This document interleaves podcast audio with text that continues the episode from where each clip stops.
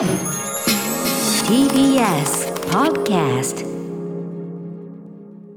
さあ時刻は8時になりました。TBS ラジオキーセーションにお送りしているアフターシックスジャンクションラジオでお聞きの方そしてラジコでお聞きの方もこんばんは。ここからの8時台はあーアドルクフューチャーパスト今週の番組を振り返っていきます。ということで金曜のパートナー TBS アナウンサー山本貴明と今夜は歌丸さんも一緒です、はい。お願いします。そして本日のお相手は福田理香さんです。よろしくお願いしますよろしくお願いします。はい、福田さんよろしくお願いします。さて番組では皆さんから今週のアトロック振り返るメッセージお待ちしております。あの曜日の特集が良かった。あのライブ最高だった。あの話何度も聞き返しました。などなど皆さんのハイライトも教えてください。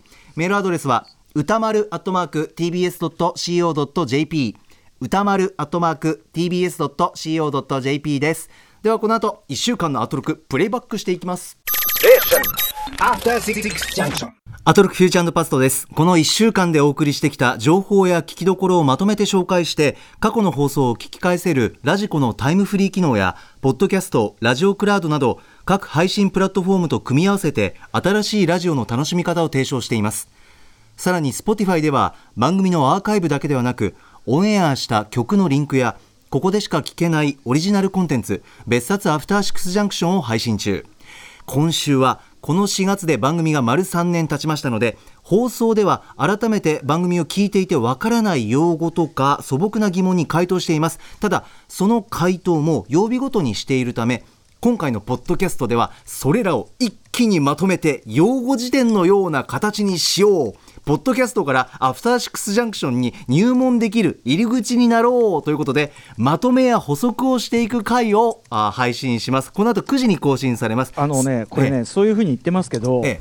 あのそこの,、はい。あの番組の新しいリスナーのために、はい。あの曜日ごとにまとめる入り口になろうっていう、ところに行くまで1時間以上かかってるんですよ。あの俺たちその番組の成り立ちの話とかそういう話してたりとか、はい。い、ろんなまた無駄話してるうちに、ええ。入り口がものすごい遠くにあるんですよ。あの全然全然一元さんのための入りやすい入り口になってないんですよこれ。いやでも歌丸さん逆を言うと、ええ。歌丸さんファミリーというか前身番組タマフルからのその変遷っていうかあの流れの会話もされてるってことですか、そうです。だからこの番組のあそれは嬉しいですね、はい。あのどうしてこういうメンツがこういう形で集まってきてどういうつもりでやってるのかみたいのははい。あのね月刊トリニティの歴史っていうのがこれ分かるようになってるわけですけども。騙し絵の牙映画。そうなんですよね、えーなるほどなるほど。とにかく。それもまあでただあのでもすごいあのね気がついたら80分経ってたすごいコンテンツになってますので。そうですか、はい。あー皆さんぜひ楽しみにしてください。すべてがまとまったプレイリストが便利でおすすめです。ぜひぜひ。さあということで本日のフューチャーパストのゲストは福田理香さんです。よろしくお願いします。よろしくお願いしはい、ます。福田さんよろしくお願いします。うん、ということで、うん、いかがですか、おいかがお過ごしですか？はい。ちょっとまず、もう一回聞きましょうよ。今日発売ですよ。お願いします。いや、あのね、素敵な別冊は別冊アトロクだけじゃないですよ。なるほど別冊少年マガジンがうん今日発売です。はいそしてなんと、あの、リスナーの皆さん、うん、巨人が人を食べ、食べるってよってことなんですよ。最高のフード漫画が堂々完結しました。あの、まあ、でもこれ間違い、ふあの福田先生がおっしゃるのは間違いじゃなくて、福田さんのそのフード理論をもとに、磯山はじ、磯山はじめ先生が。はいあの、進撃の巨人書かれたというのはね、これは一つ、はいこれも現地取ってる、だから、あの、福田理科なくして進撃なしですし、ね。いやいやいや、もう、それはもう、アトロクなくしてですよ。もうもちろんその前のタマフルなくしてです。話のねまあ私の推しはリヴァイ兵長。あカップの持ち方が最高。カップのカップ？カップっていうのはこう飲み物の、そうなんですよ。うんうんあの、こう、な、取っ手をつかまずに、縁をこうガッと。あ上からね掴んでガッとギュッと飲むという、ね。バスケットボール片手で持つみたいななるほどあ、そういう感じですね。はい。そのちょっとワイルドな感じってことですかね。いやー、まさかね。うんなんか11年半も、そうねこうね、続いて。ああ、えーリヴァイ持ち、なるほどね。はい、リヴァイ持ちです。はい。結構皆さんそこ注目されてる方もいらっしゃるんですね。いなるほど、なるほど。うんうんそうなんですよ。いや、でもね、堂々、堂々の完結ということで。そうですねはい、うんあの福田さんも多分感慨深いと思いますが、うん、そうですね。まだだから読んでないんですよ。そして、あそうねの、朝早く買いに行ったのにもう売り切れてたっていう。あーしょ そうでしょうねうがないから電子で買いましたっていう。ああ、あなるほど、なるほど。ねえそうか、でもそんなに、に年季になって嬉しいですね。なんかね。うんいやーちょっと僕もだから取ってあるんですよね、正直ね。ですよね。私もね、まだ電子書を読んでないんですよ。はい。うんうんちょっとこれ終わってから。俺だからその最後だけこうガーっていくよりもそのうん一旦最初から戻って順繰りに行こうかな。いいですね私もそうしようかなねちゃんとじゅちゃんとちゃんと味わってこの11年分っていうのをねはい。そこでちょっと調達していくのがいいかもしれないですねこれうね。んうんなんか本当に嬉しいですね。きっちり完結して。うんいや本当にね 満をなんか、感じで。うん、なんか個人的になんか東京に出てきてよかったな、みたいな思い出になりましたそ。こまでですか？そうですよ。どこまでさどこまで遡っての話なんですか？そんな、そんななんか参考にしていただけるなんて。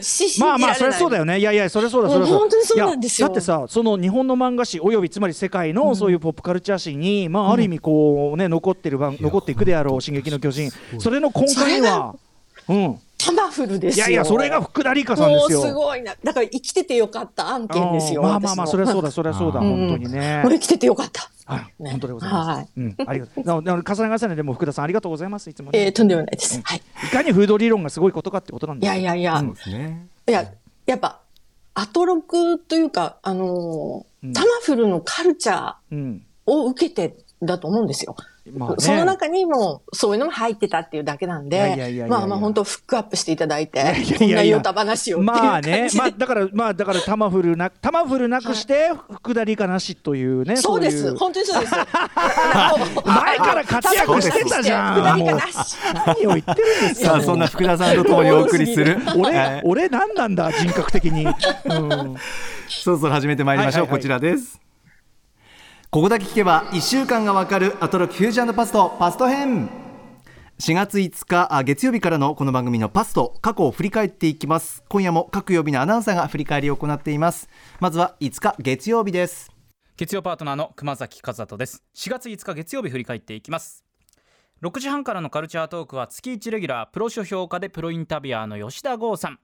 芸能人が開くオンラインサロンの最前線で今起きている内情を言える範囲でレポートしていただきました。7時からのミュージックゾーンライブダイレクトは先週コンセプトアルバム「タッチをリリースしました松室聖弥さんのスペシャルライブ。そして8時台の特集コーナー「ビヨンドザカルチャーは歌丸よ。2021年にもなっていまだにメタルを聴いていないとは何事だ。それはメタル側にも問題があるので今のメタルの問題点を仲良く一緒に考えようじゃないか特集。by 武田砂鉄さん。かましが大事だというアドバイスを踏まえてアトロクに見参しました。砂鉄さんですがメタルの現状ですとか、まあ、ファンの特徴などなど今回はですね基本を押さえていただきました。砂鉄さんの話しぶり的になんとなくこう続編もありそうですよ。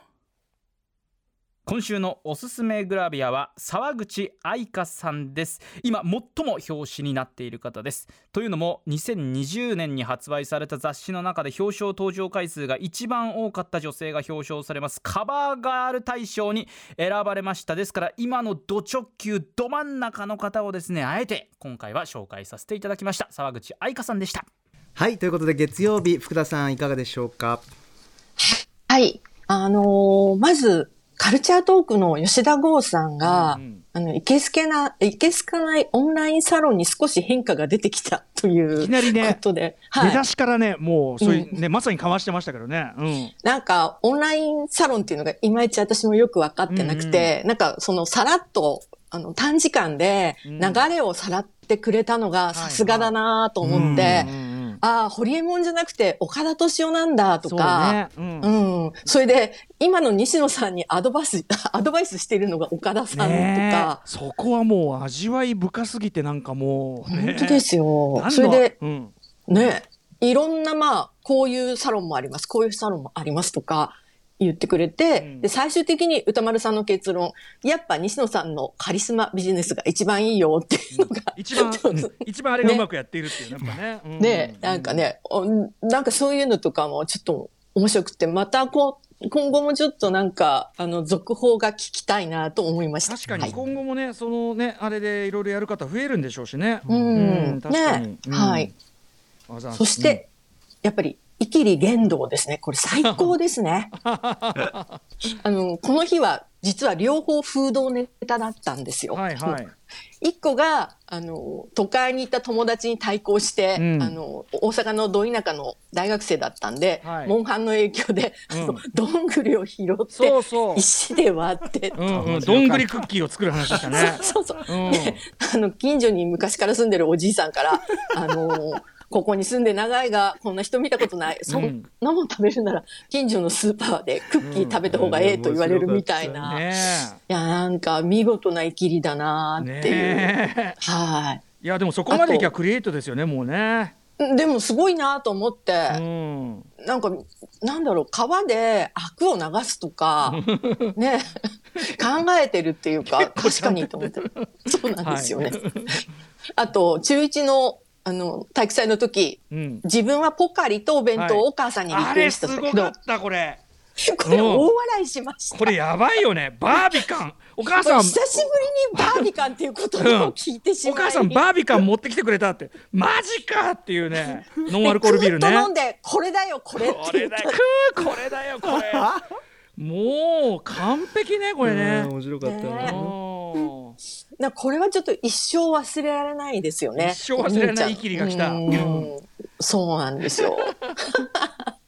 いや本当最高もう、ですもう本当にこのイキリ言動にはこれからも期待大ですね。ありがとうございます、うんはい。はいあとやっぱり、あの、ケイクスの連載の和田アキ子、テレビの中の和田かまりを、あの、連載してる吉田砂鉄さんのメタル入門もはい最高でしたね。うんね、8時台です。はいこちらメールいただいております。えーラジオネーム劇団ごま塩さん。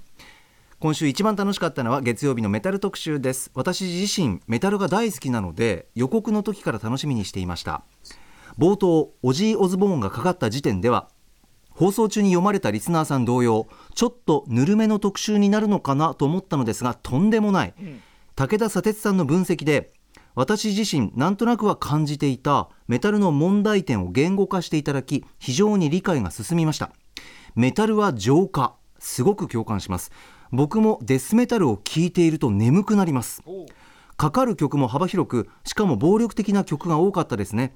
砂鉄さんの丁寧な振りからの1.3秒の You Suffer, You Suffer に笑い最後は私も大好きなデスメタルバンドベイダーの曲までかかるとは。まさか TBS ラジオでブラストビートかっこデスメタル特有のビートが聴けるとは思いもしませんでした今後もたまにメタル特集があればなぁと楽しみにしていますというメールです福田さんいかがでしょう？いやー、本当にそうですね。あの、ぜひ、あの、ベビーメタルまで行ってほしいですね。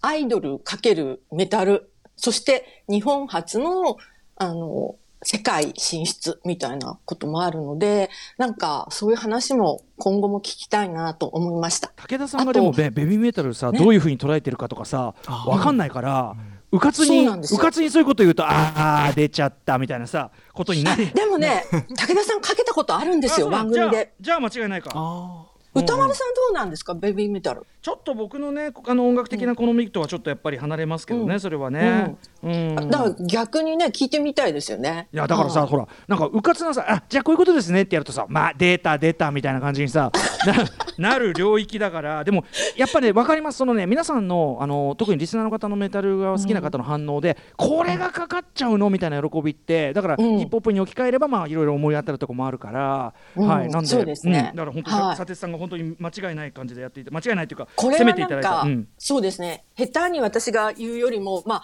その、ぜひ直接聞いてほしいんですよ。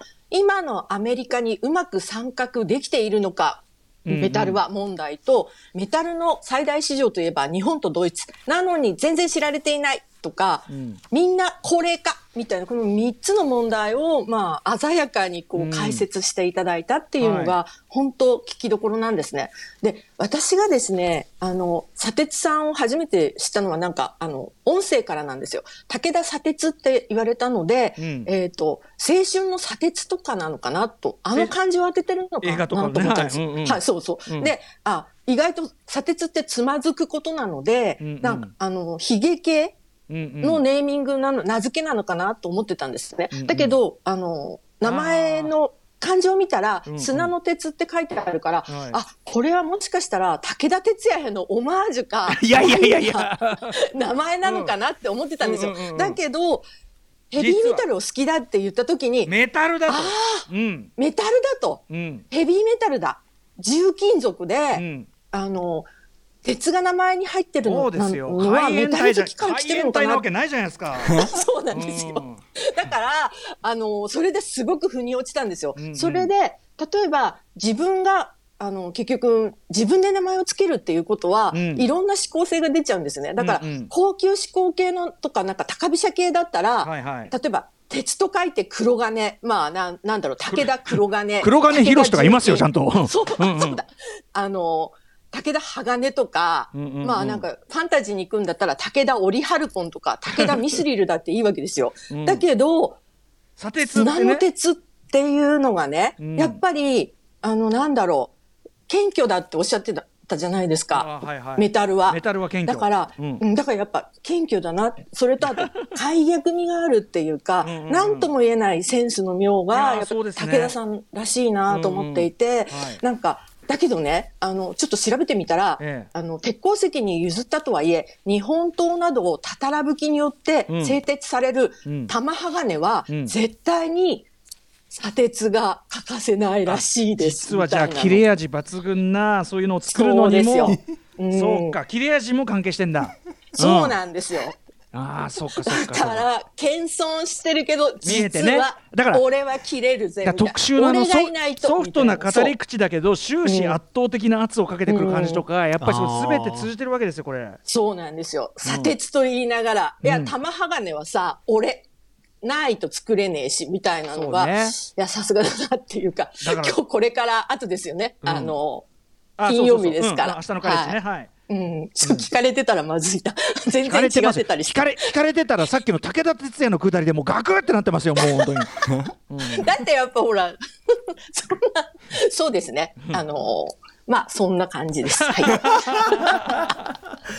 そんなさでいやでもすごい勉強になったし面白かったしあの今後もねそのメタル話っていうか、のまあ、例えば新婦系とか、なんかぜひっていう話はしてますんでぜひはい、はいうん、今後もですね本当にはい、そんな武田砂鉄さんの特集、ぜひお聞きください。あのぜひ音楽が聴けるラジコのタイムフリーご利用いただくのがおすすめです。さあ続きましては6日火曜日です。火曜パートナーの宇垣美里です目が良くなりました世界がこんなに明るいって初めて知りましたけどお風呂がこんなに汚いなんて知りとうなかった。4月6日火曜日振り返ります。6時半からのカルチャートークは霧島部活やめるってよ何者の作者浅井亮さんに先日3月26日金曜日に発売された新作小説性欲正しい欲についてお話を伺いました。読んだ後は多様性って軽々しく口に出せなくなりました。それでも私は多様性を大事にして生きていきたいしどんな欲望を持っていようとそれでもどうやったら人を傷つけずに生きていけるかを考えていきたいなって思うんですけどそれも傲慢かな。みんなみんな許されない自分の欲を必死に隠して生きているんですな。7時からのミュージックゾーンライブダイレクトは秋葉原のクラブモグラとの月1コラボレーション企画。ハイパージュースの DJ 原さんによる2000年代初頭のテクノリバイバルミックスでした。そして8時台の特集コーナービヨンドザカルチャーは吉田圭佑監督最新作ブルー公開記念。本当にすごいボクシング映画はこれだ特集。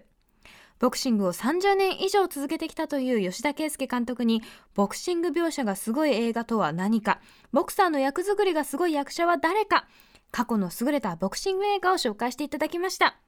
クリードのシーンを見返したい。ケツリターンの安藤さんもう一度見たい。知っている人からこその視点。また一つ世界の解像度が上がりました。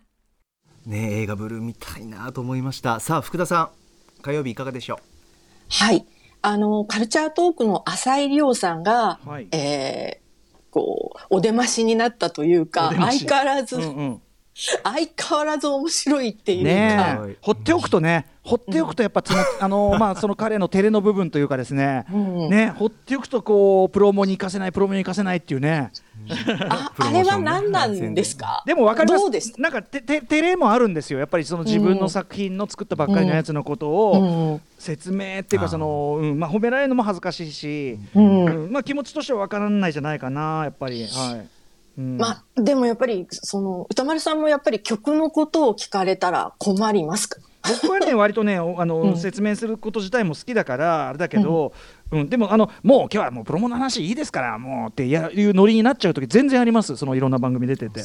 うん。まあでもなんか言いたいことは全部曲に込めたとか、うん。あの、小説に込めたっていうところってやっぱりあるんですかね。まあ、それもそうだし、うん。なんか本当にその番組に行ったらその番組ならではの面白い話した方がいいじゃんって感じになる時もあるんですよね。だからなんかその照れもあるしそういうさっき言った作品に込めたもあるけどそれ以上になんかもうここでしか話しなできない話しましょうよみたいな感じはあるかなきっとね。うんでもなんか日本では語られていない J.Y. パーク氏の問題点についてそうそうとか。そう。あのあれですよね、ガットなんだっけ、ガットあれがガットセブンガットセブンがなんかちょっとグループ全員なんか離れたんですってね、なんかね、そういうあれがあそうなんですかなんかその J.I. パークプロデュースから離れてみたいなうんうん動きがあったらしいですよ。うん。だからちょっとそういう韓流のアイドルにも詳しいんだなっていうのが、そうですねあのアイドルとかもわかる詳しいし、わかるっていうか。んハロプロも詳しいし当然ね。ね。あと、小艇使いについて語り出したりとか、うんうん。結構なんか面白かったですねですね。そうですね。ははいはい。それはオープニングでね、あの神戸でうん昔子供たちがやっていた遊びっていうんでね、はい、そこから来た話そうですねね。はいはいはいはいあと、あの、性欲のことを一ちんと、あの、きちんとかあ書いてみたかったみたいなことで、その、それがこう、正しい欲っていう、うん。なんかそのタイトルにしたっていうのも、いや、なんか、あー確かに誰もそのタイトルにしてなかったなっていうか、ね確かに正しい欲ではあるんですよね。睡眠欲、食欲、性欲っていうのは、まあな、あの、欠かせないというか、絶対みんなが持ってる欲だから、うん。なんか、こう、そういうところは本当に鋭いなと思いましたね。はい、ただね、そのあり方っていうのがなかなかね、結構ね、うん。中で描かれていくのがね、ああっていう感じでね、ちょっとそれはぜひ皆さん読んでいただきたいんですけど、はい、そうですね。うん。はい。その我々がちょっとそのだから勝手に多様性とかいろいろ想像するその先っていうのは全然あるし、その覚悟はあるのかっていうね、うんうん。話でもあってそうそうそうそう。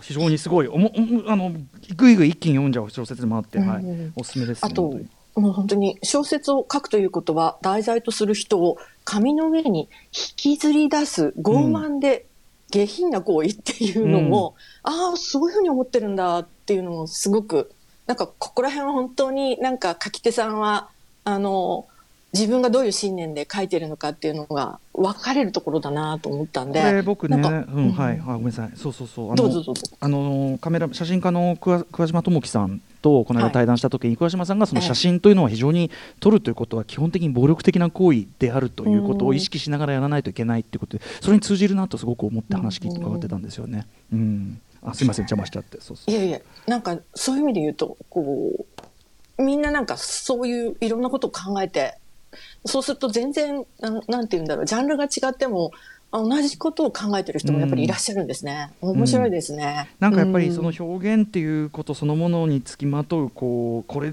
これはいいのかなっていうのはやっぱり誠実な作り手の方というのはねあるうん。かもしれないですね。結構普遍的にね。なんか歌丸さんが、あうん。あの浅井さんの作品はどの方向に向けてもフェアっておっしゃってたのもすごい、なるほどと思いました。ただどの方向に向けてもフェアということはどの方向にも逃げ場がないということでもあって それがやっぱ容赦なまあもちろん小説としての深みであったりこうそうね。面白くなってるっていうかね。はい。はい。うん。あとは、えー、あの、うんなんだっけ、8時台のあ、えー本当にすごいボクシング映画はこれだ特集で、えー吉田圭介監督のトークも面白かったですね。はい、メールいただいております、えーラジオネームユーフォニアのびりっしまさん。今週のアトロク印象深かったのは4月6日火曜日20時台ビヨンドザカルチャー。本当にすごいボクシング映画はこれだ特集です。ボクシングは完全に門外漢な私ですが吉田圭介監督ご自身が長年にわたって培われたボクシングと映画撮影の両方の経験に基づくボクシング映画の紹介とても聞き応えがありました。そしてベストボクシング映画に挙げられた某作品のベストに挙げた理由とその逆の映画のおかしなあボクシング描写の例として挙げられたとあるケースがまさにコインの両面みたいに感じられてその点も面白かったです。ということです。はい。福田さんいかがでしょいやー、なんか、あの、一番ボクサー役がすごいがキッズリターンのうん。安藤正信さんだっておっしゃったのね。がすごい意外で、はい。私もそのなんだろう二人が自転車でくるくるしするところしか覚えてないんですよ。ラストシーンじゃないですかそうそうそうそう。すごく好きな映画なんまあねだけど、強烈なラストですあそこが刺さって、もうなんて美しいシーンだろうと思ったのと、多分フランス版のポスターかな、ものすごいいいレイアウトで入れてあるんですよね。うんうんうん赤いのを金子さんの方が着てて、うんえー安藤さんの方が黒い学ランかな。で、後ろ向きに自転車に乗ってうんうんっていうのをね、もう本当に美しいんですよね。なんか、それしか覚えてないなと思って、うんうん。実はなんかちゃんと、あのーボクシングが詳しい方が見ると、あのーね。こう、あの、ちょっとネタバレになっちゃうから言わないですけど、あ、なるほど、こういう風に打ってるから、うんあの、すごくかっこいいんだみたいなのが、なんか目から鱗で、なんか同じ映画を見ても、なんか、あの、萌えしか考えてない私とは全然違うなと思って。いやいやいや、まあ、それも、それもまた一つのね、角度だから全然ね。そうなんですよ。ねだけど、なんか、あの、勉強になりましたっていうか、あのうんもう一回見たい。お話を伺ってからだと、そのクリード中盤のとある場面、ももともとすごい場面だっていうふうに分かってるつもりだったし僕も映画表の中でそう言ってましたけど、なんか想像するののさらに34倍大変な場面っていういやか。本当に。あの、はい。振り付けつけてそれを実際にそう振り付けっていうのはその試合の流れをやるって時にえそれ要は全然倍以上のそれ大変さじゃんみたいな、でそれがやっぱワンカットでやることのまあ言っちゃってますけど凄さってやっぱ想像でする。ちなみにあの劇あの放送時に僕忘れちゃってましたけど自分の表、えっとミヤンさんの当時のひこれは非公式まだ非公式時代の書き起こしがあったんで見返したら13テイク中11テイク目を使ってます。という。なるほど。あの場面っていうことなんですよね。恐ろしいですよ。だからダダンスだっておっしゃってましたよね。そうですね。ただその、えっと、マイケル・ B・ ジョーダン要するに主演のクリード側はそういう振り付けをつけてそこに演技つけるってそういうことだけど、逆の対戦相手側は違うメソッドをつけやってその振り付けを覚えさせなきゃいけないから演技させなきゃいけないから全然違うんですよね。でその全然違うことをうまく組み合わせて一つのこう自然な流れにしなきゃいけないともちろんカメラとかいろんな考えられない。だからでお客も全員入れてるじゃないですかあれ試合のシーン、はいはいはい。だから手間かかる。た多分1日じゃ当然撮ってなくて、うん。だからこの13テイクっていうか何日かけて撮ったのか。いやそれでその11テイク目。ーすごい話ですよね。本これ当に。聞かないとわかんないですよね。うんさらにもう一回見たくななったクリードちゃんぽ継ぐ男。うん。本当に面白かった、でも、ブルーもね。はい。ブルー最高ですよ。見なきゃすごい、はい。はい。あのーもういや吉田圭佑さんならではの多分世界的に類を見ないあの本当に純粋にボクシングっていうもののじょ情熱とらその何に取りつかれてるか、まあ、それもねおっしゃってましたね。ボクシングやってる人がうん。初めて本当にボクシングの映画ができたっていうふうにおっしゃってた。それも納得の。しかも吉田さんの説明聞くとさらに納得のっていう感じなんで。そうですね、はい。ぜひ楽しみぜひ映画ブルーも合わせて、えーこちらの特集もお聞きください続きまして7日水曜日です。水曜パートナーの日々真央子です。4月7日水曜日の放送を振り返ります。6時台のカルチャートークは舞台芸術集団仕立て屋のサーカスから音楽家の曽我大穂さんが登場です。音と布と光で織りなす演劇ともダンスとも音楽ライブともつかないかといってサーカスでもない独自の舞台表現を追求する仕立て屋のサーカスについてまた曽我さんご自身のこれまでのまあ歴史といいますかね歩みについても伺いました。そして7時からのライブダイレクトはエレクトロユニット AT キッズが初登場。ぜひタイムフリーで聴いてください。そして8時からの特集コーナービヨンドザカルチャーは沼落ちするには訳がある K-POP 入門入門。今や流行っているという一言では済まないほど世界中で沼に落ちる人が続出している K-POP K-POP に入門するプロセス自体が実は周到に用意されているということを知るための入門といたしまして単行本 K-POP はなぜ世界を熱くするのかの著者デザイナーライターの田中絵里奈さんにプロモーションの視点からたっぷり解説していただきました。非常にですねウィンウィンな関係がしっかりとできているというのが本当に目から鱗でした5つのバリアフリーお金距離時間言語制約こういったものがですね壁を取っ払われているからこそ間口が広がっていて Z 世代の消費志向にマッチしているということ、まあ、何よりもファンを信じているからこそ成り立つ制度なんだなと感じました。世界で沼が多発するというのも当然と思えるほどによくできています。いやー K-POP すげえ。以上水曜日でした。はい。福田さん水曜日いかがでしょはい。宇宙なんちゃらこてつくん。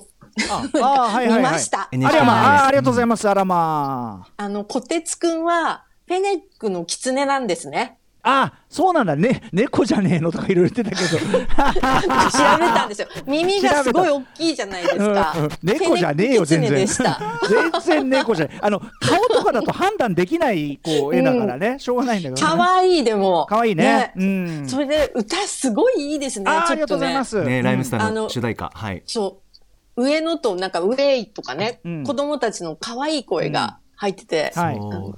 いやいや本当に本当に、うん。あのありがとうございます。我々もい実はいろんな工夫が凝らされたあの短い時間の中にもいろんな工夫が凝らされた曲なので、ぜひ皆さん何度も聴いていただけると。あの、ちょっと疑問だったのが、うん。一番最後のラララ、なんちゃららは誰が歌ってるんですか？あのマミリーと僕で。ですね。あえてえああしかもあのすごいあえてやっぱりあのつ続くみたいなそういうなんかこう、オフビートなあのなんていうの歌みたいのが前編に敷かれてるので、まあうんそのノリで、だそれそれより聞いたらすごいはるかにあれですね下手馬っていうかかなり下手寄りっていうかなんちゃららーみたいな。なんか、うんそれが、こう、子供たちに受けそうだなとそうな。んです。そうなんです。うんもっとね、あのいろいろ子供にね受けるようなフレーズをいっぱい言ってるパターンもあったんですけど、あの本当にあれになりました。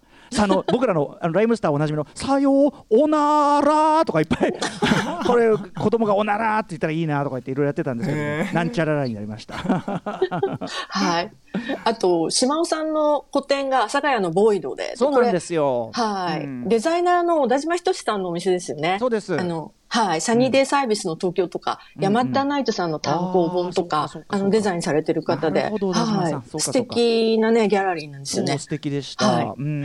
あと、仕立て屋のサーカス、私、音楽弱者の私にしては珍しく、あの、うん見たことがあるんですよ。あすげえ。はい。じへー2017年の、あの、ルミネゼロでやった、うんうんあれで、その時に、あの、原宿のファインレストランの、えー、イートリップの野村ゆりさんが参加して、うんうんその場でご飯とか作ったんですよ。食べ物もね出るんですもんね。うんそうなんですよ。すごい面白かったですね。うんはい。ね、ちょっとこれ体験してみあのなんかね行って直接行ってみたいなみたいな本当に思いましたしね。はい。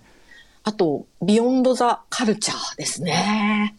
これね、K-POP 入門の入門を考える、うんえー田中絵里奈さん。はい。なんか、びっくりするような、こう、ちょっと、プロフィールで、えそういう感じで韓国にも飛び込んじゃったん田だっていうね。ねもう一気にね、うんそうなんですよ、言葉そこまではねそんなにできてる状態じゃない時に行って仕事に就いちゃうってすごいですよね。すごいですよ。それと、あの、田中さんがなんか沼に落ちたっていう、えー2009年のシャイニーなアルバム、ロメオを見たんですけど、はいはいおしゃれですね。そうジャそうそうそケットがうそう。そうそうそう。うんうんうんで、やっぱりすごい着こなしてるっていうか、この派手な感じを。だからやっぱりね、なんか、うん、沼に入るの分かりますね。なるほど。うんううんん。あと、カムバは祭りの合図っていう。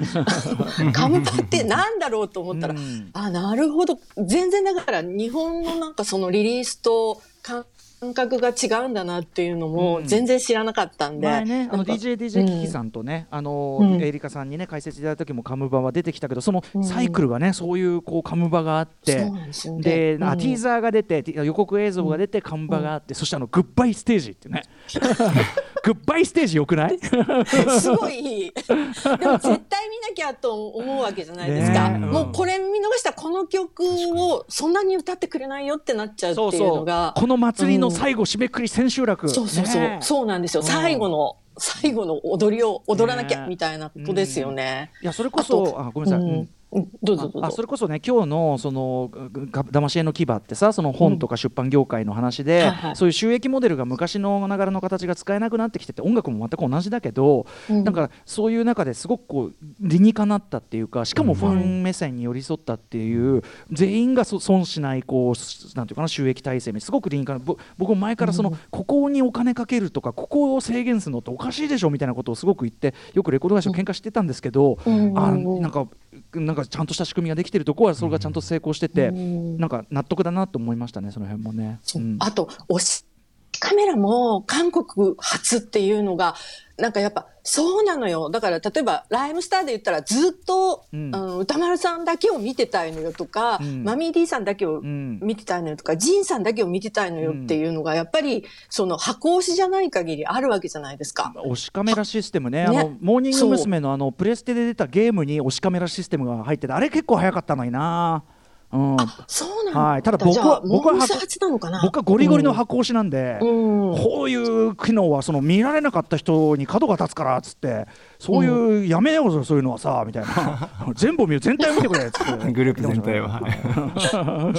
だけどほら、ダンスを研究するとか、うん確かに。そういうのはやっぱりね、あのうん。一、人だけ見たいとかも、そういう要望もなんかあると思うんですよ。確かにね。ね、ううん。ん、で、やっぱ推しとつながるシステムとか、うん。あとやっぱりね、あの、ビデオっていうか、お金のかけ方が違いますよね。そうね。ミュージックビデオの。それもさ、うん。なんかもともと要するに潤沢に資金があるっていうことよりは、うん。そこにはそこのクオリティは守るっていうか。うんね、その考え方がすごくいいなと思いましたね、なんかね、要するにこそうね。交代戦じゃないっていうかさ、ちゃんとここは勝負に出るとこっていうそのさ、ううん。ん、そういうとこもなんか僕は日本のレコード会社見習ってほしい話だったな、すごく、本当に。聞いてるかな、みんな？みんな聞いてるかな？呼びかけ聞いててほがすごいしいですね。えいよ。えーこちらの特集も含めて音楽流れますのでラジコのタイムフリーでぜひご視聴ください。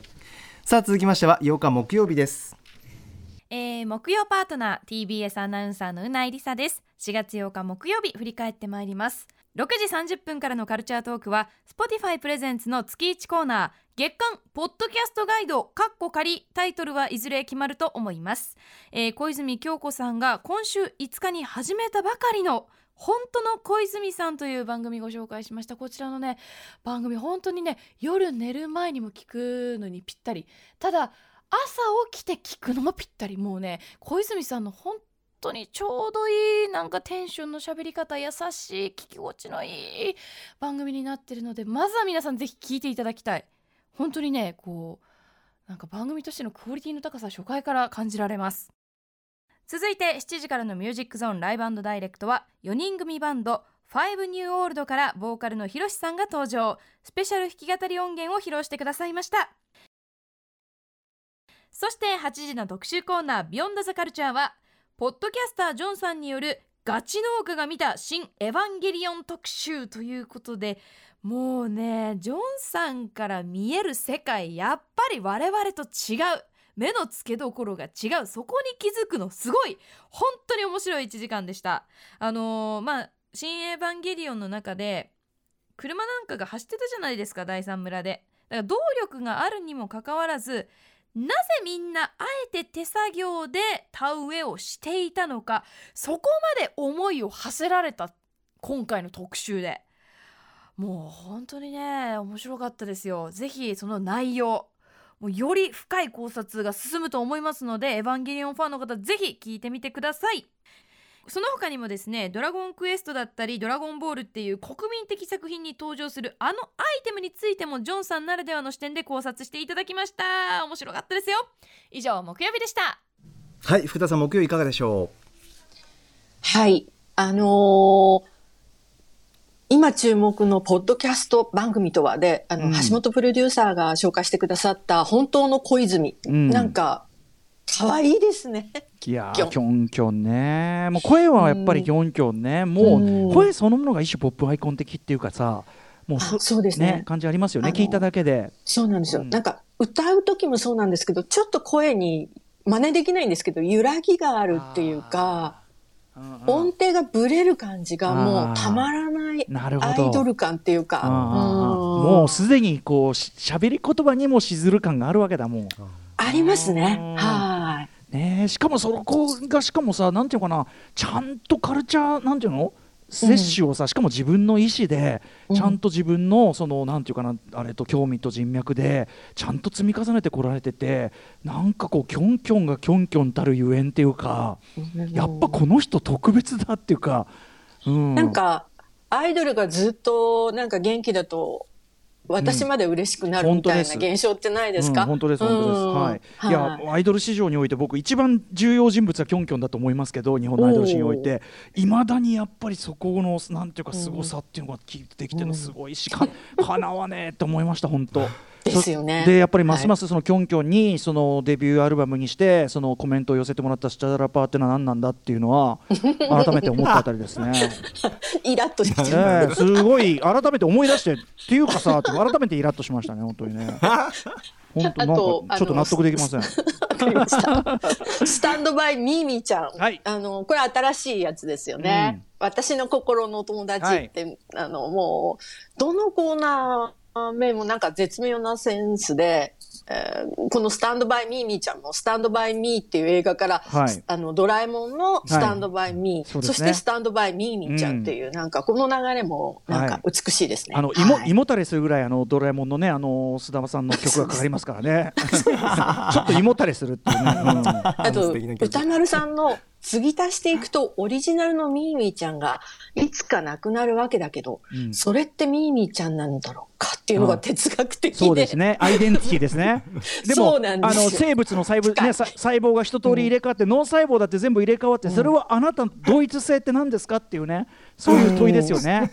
そうなんですよ。それがなんかすごい刺さったっていうか、プーさんのお布団からプーさんの羽になってとかね、はい。セントバーナードのぬいぐるみが ガマパックンみたいなのとかね、なんかね、すごい良かったですね。ねえはい。ちょっと皆さん、意外とね、意外とこれも掘りがいありますね、やっぱりこんな、ね。掘りがいありますね。うん。あと、8時の、はい、北海道の営農とサブカル、えーのジョンさんジョンさんが、ガチ農家が読み解く新エヴァンゲリオン。これもね、これはさすがのあれじゃない、高木も、うんね、信じならぬ高木もさすがに。もう夢中で聞きました。な碇んなら高木も2回ぐらい聞きましたけどね。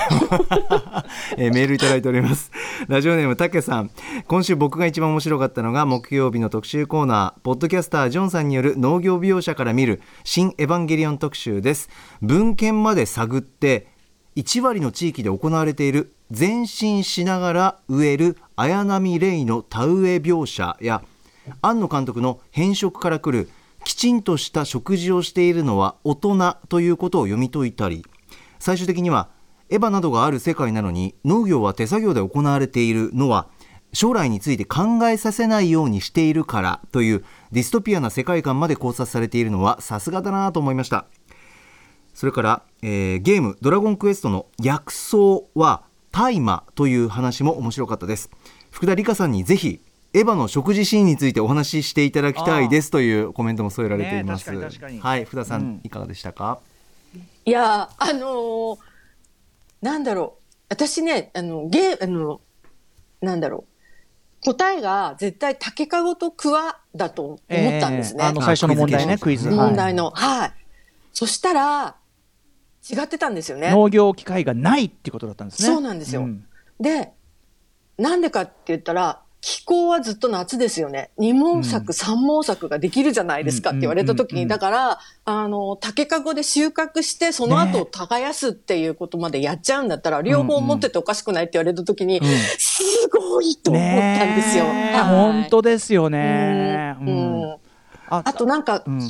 こう、その監督の変色と、ご結婚なさった うん。庵野もよこさんのうん、ちょっとその、献身を、うん。えー NHK のドラマで、うん。うん。あの密着で見てしまったら、やっぱりちょっと切り離せないなって。いうか、はい。なんかちょっと、庵野もよこさんにありがとうって心から思ったんですよ。うん。死んじゃってたよみたいな。うんうんうん。あの、なんかこう、袋から、こう、なんだろう、ザラザラザラってスナックばっかり食べてる。うんうん。なんかほっといたらそうなっちゃうんだろうなと思っていて、うん。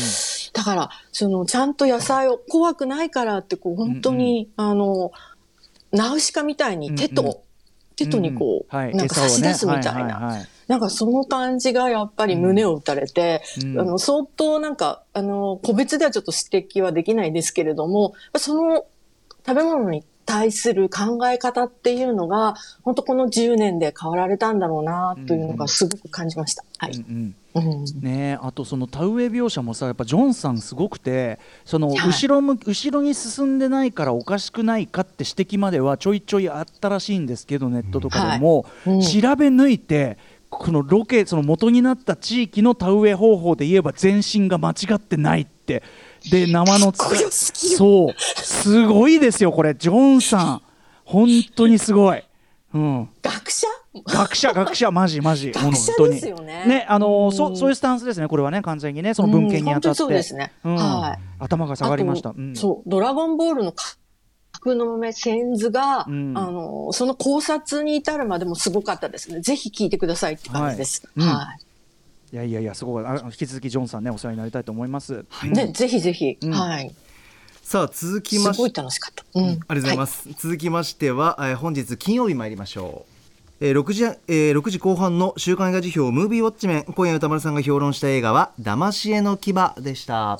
そして7時のライブダイレクトは佐藤千秋さんのライブでございました。そして今は今週の番組内容を振り返っておりますさて本日振り返りで紹介した各コーナーはラジコのタイムフリー機能やスマホアプリラジオクラウド Spotify アンカーなど各配信プラットフォームのポッドキャストでもお楽しみいただけます。